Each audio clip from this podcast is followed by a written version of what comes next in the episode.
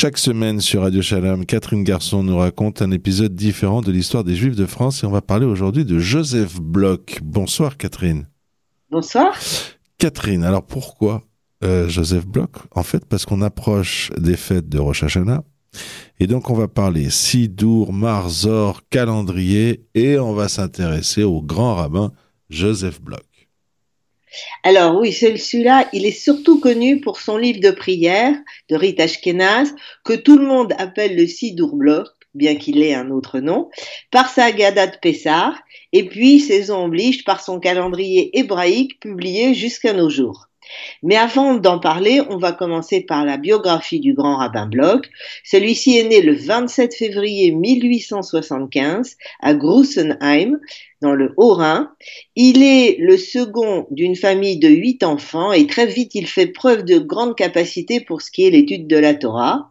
Du coup, son maître conseille à son père euh, de l'envoyer étudier ailleurs, et bien que ce père-là, qui est bouché seulement à peu de moyens, il l'écoute, euh, il écoute, et il va envoyer son fils, qui est alors âgé de 15 ans, au petit séminaire rabbinique de Colmar, puisqu'on se souvient qu'avant que le séminaire rabbinique vienne à Paris, il était dans l'Est, et il ira aussi de là, il ira au séminaire rabbinique de Berlin, étudier auprès euh, de, des sommités locales sur, de ce séminaire rabbinique, Azriel et Hirsch Hildesheimer, David Hoffmann, Jakob Barth et Abraham Berliner et Joseph euh, Vogelmuth. Ah Il obtiendra, oui. Ils sont connus pour ceux qui s'intéressent à l'histoire du judaïsme allemand.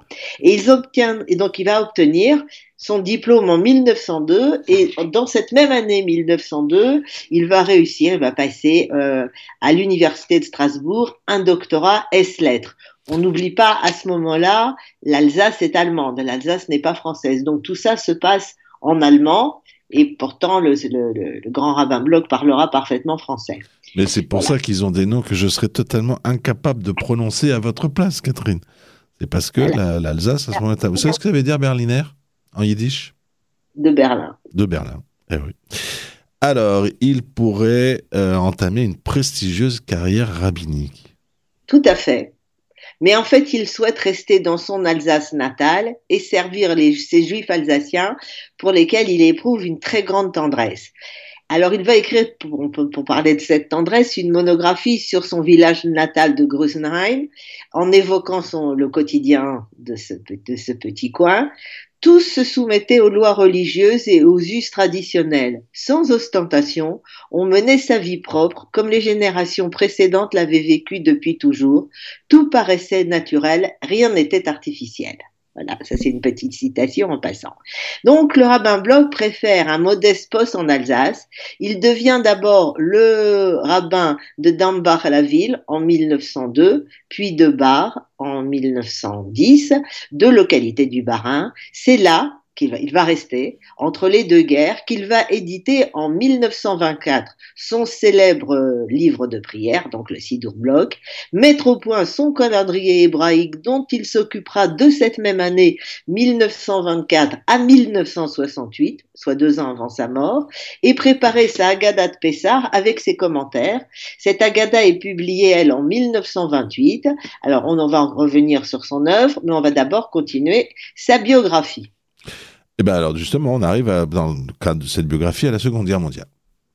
Alors, lors de l'invasion allemande en 1940, il fuit l'Alsace et enseigne entre 40 et 42 au séminaire israélite de France qui est replié à Chamalières près de Clermont-Ferrand. Alors, recherché par les Allemands, il doit se cacher et c'est dans cette période qu'il apprend l'arrestation de son fils, Elie Bloch, le rabbin résistant, de son épouse, l'épouse du, du rabbin Bloch et de leur fille, qui seront tous les trois assassinés à Auschwitz. À la libération, la communauté de Bar ayant disparu, euh, il s'installe avec son épouse chez l'une de ses filles et de son gendre à Agno, toujours dans le Bas-Rhin. La communauté lui demande de devenir son rabbin, mission qu'il accepte et assume jusqu'en 1960. Donc, à un âge où d'autres prennent leur retraite, il a 70 ans quand il devient le rabbin d'Agno, il commence une nouvelle carrière et participe à la reconstruction de la communauté qui a été durement touché pendant la guerre, et de l'orphelinat israélite local. Comme dans ses postes précédents, l'aura du rabbin Joseph Bloch dépasse de loin le cadre local. Il a de nombreux disciples et l'on vient un peu de partout lui demander des conseils, le voir. C'est ce rayonnement qui lui vaut d'être nommé grand rabbin en 61 quand il prend enfin sa retraite. Il meurt à Agno en 1970, Agno dont le maire dira que la ville entière pleure en lui je cite, un homme droit, intègre, affable, qui fut incontestablement l'une des figures les plus populaires et certainement la plus vénérée, la plus respectée de la cité. Alors justement, euh, pour être respecté, il faut avoir une œuvre, et on va commencer par euh, son sidour. Alors, ce, ce sidour est la référence pour la plupart des Ashkenazim français. Quand je dis Ashkenaz, cela s'entend au sens traditionnel, à savoir les originaires de l'Est, du nord de la France, un peu de la Belgique, etc. Il est d'ailleurs une telle référence que personne quasiment ne connaît ce Sidour par son nom, qui s'est appelé au début Charé de Fila, mais que tout le monde l'appelle le Sidour Bloc. À noter que ces livres de prière euh, euh, portent des indications explicatives. Il comprend un guide des fidèles qui précise quand chaque prière doit être dite et, une introduction qui analyse la prière tant sur la forme que sur le fond. Le second apport fondamental du grand rabbin Bloch à la vie religieuse de la communauté juive de France est sa Haggadah. Comme le disait le grand rabbin Edmond Schwab dans un article consacré à son collègue Bloch, dans d'innombrables foyers, on utilise le soir de Pessah ce chef-d'œuvre qu'est la Haggadah Joseph Bloch, illustrée, traduite et commentée, dont chaque édition fut enrichie de traductions nouvelles, de textes nouveaux pour l'édification des fidèles. Signalons aussi au passage qu'il va écrire, enfin il va composer, mon premier livre d'hébreu qui a servi de manuel d'introduction à la langue hébraïque à des milliers de petits juifs français. Et on en vient au fameux calendrier bloc.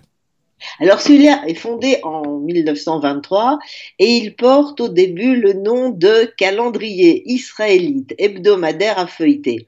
C'est un calendrier mural qui indique les dates hébraïques dans la colonne de droite et les dates civiles dans celle de gauche. La partie centrale comporte le nom du jour et le cas échéant la spécificité juive de cette date. On trouve l'heure d'entrée, bien sûr celle de sortie du Shabbat et des fêtes juives, tant à Jérusalem que dans les principales villes françaises ou francophones, ainsi que des références et des résumés euh, de la paracha et de la haftara. Dans les cases des jours ordinaires, il y a des citations bibliques ou talmudiques, des extraits d'ouvrages juifs et parfois des références historiques. Le verso de chaque page présente une illustration. Alors ce, ce, calendrier va sortir sans problème jusqu'au début de la Seconde Guerre mondiale, mais en 1940, suite à l'invasion nazie, le calendrier ne peut être diffusé. Alors on va préciser qu'à la libération, l'imprimeur, qui s'appelle Henri Despènes, refusera catégoriquement d'être payé par le grand rabbin Bloch pour cette impression qui pourtant a eu lieu et qui n'a pas été distribuée. Après sept ans d'interruption, l'édition du calendrier reprend en 1946. Comme nous l'avons dit, il sera rédigé pendant 40 ans par le grand rabbin Bloch, qui dès 1966 forme un nouveau rabbin, le nouveau rabbin d'Agdo, le rabbin Edmond Schwab dont nous, avons parlé, afin qu'il lui succède dans cette tâche, ce qu'il fera à partir de 1969. Donc, après la, mort de son créateur, en 1970, ce calendrier est renommé calendrier Joseph Bloch. Cette année, soit en 2022, ce calendrier est édité pour la 94e fois. C'est l'une des publications juives les plus anciennes de France, voire peut-être la plus ancienne.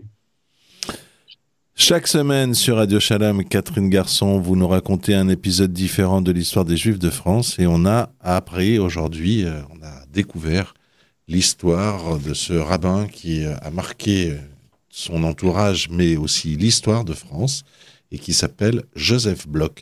Catherine Garçon, je vous remercie. Bonsoir à vous. Bonsoir.